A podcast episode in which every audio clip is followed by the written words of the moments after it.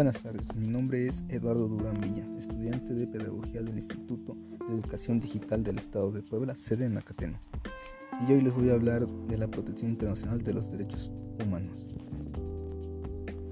En este espacio que se llama Derechito con los Derechos. Pues bien, iniciaremos hablando un poquito de la historia de los derechos humanos y el derecho internacional. Este tiene sus inicios a partir del siglo XVI en Europa y surge ante la necesidad de resolver aquellos problemas planteados por el conflicto de intereses entre sujetos que no se sienten regidos por un mismo derecho. Hasta ese momento había un derecho aceptado por todos, el derecho común. La necesidad de la época es resolver los conflictos presentados por aquellos que están fuera del alcance de la influencia del derecho común. Autores como Ufendori, Tomasio, Gol, Batel y más adelante Kant plantean lo que hoy se conoce como derecho internacional, y este se crea ante la necesidad de establecer un orden público internacional. Una vez terminada la Primera Guerra Mundial, se tuvo que dar una intervención por parte del Estado internacional en la protección de los ciudadanos. Entre los principales derechos de esa época son la protección diplomática, la abolición de la esclavitud, la protección de las minorías y la intervención humanitaria. Ante esta necesidad de orden, se crearon organizaciones y pactos como la ONU, la Organización de Estados Americanos, Fondo Monetario Internacional, Banco Mundial, Banco Interamericano de Desarrollo, la OTAN, Pacto de Varsovia, la Convención de Ginebra de 1949. Todos estos con el mismo objetivo de evitar las situaciones de violaciones masivas de los derechos humanos.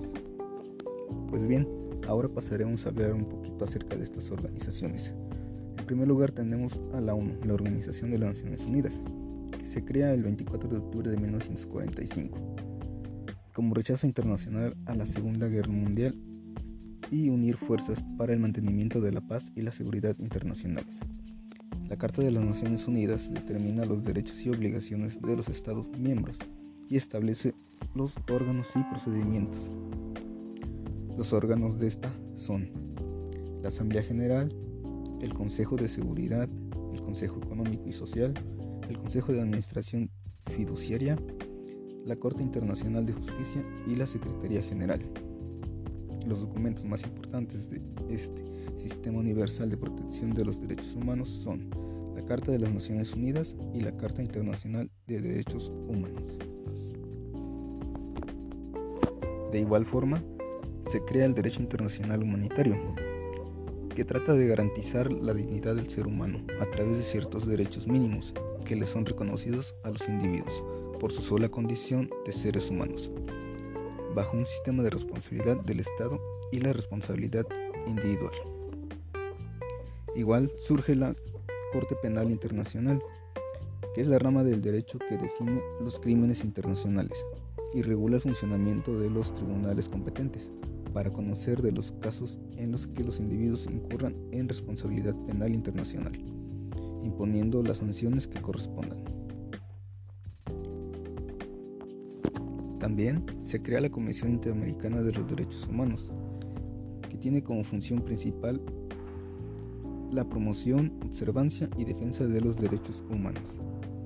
Entre sus funciones más importantes son estimular la conciencia de los derechos humanos en los pueblos de América, formular recomendaciones cuando lo estime conveniente, preparar los estudios e informes, solicitar informes a los Estados miembros, atender consultas que le formulen los Estados y presentar un informe anual a la Asamblea General de la OEA, Organización de los Estados Americanos.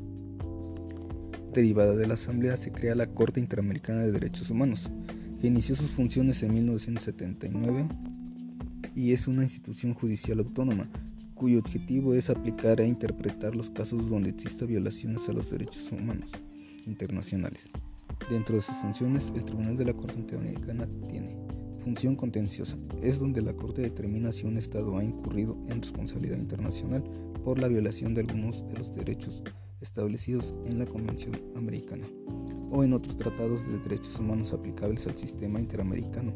E igualmente la Corte realiza la supervisión de cumplimiento de sentencias. Función de medidas provisionales.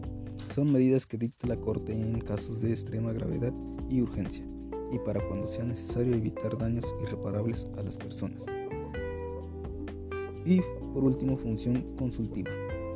La Corte responde consultas que formulan los Estados miembros de la OEA, Organización de los Estados Americanos, acerca de la compatibilidad de las normas internas con la Convención y la interpretación de la Convención o de otros tratados concernientes a la protección de los derechos humanos en los Estados americanos.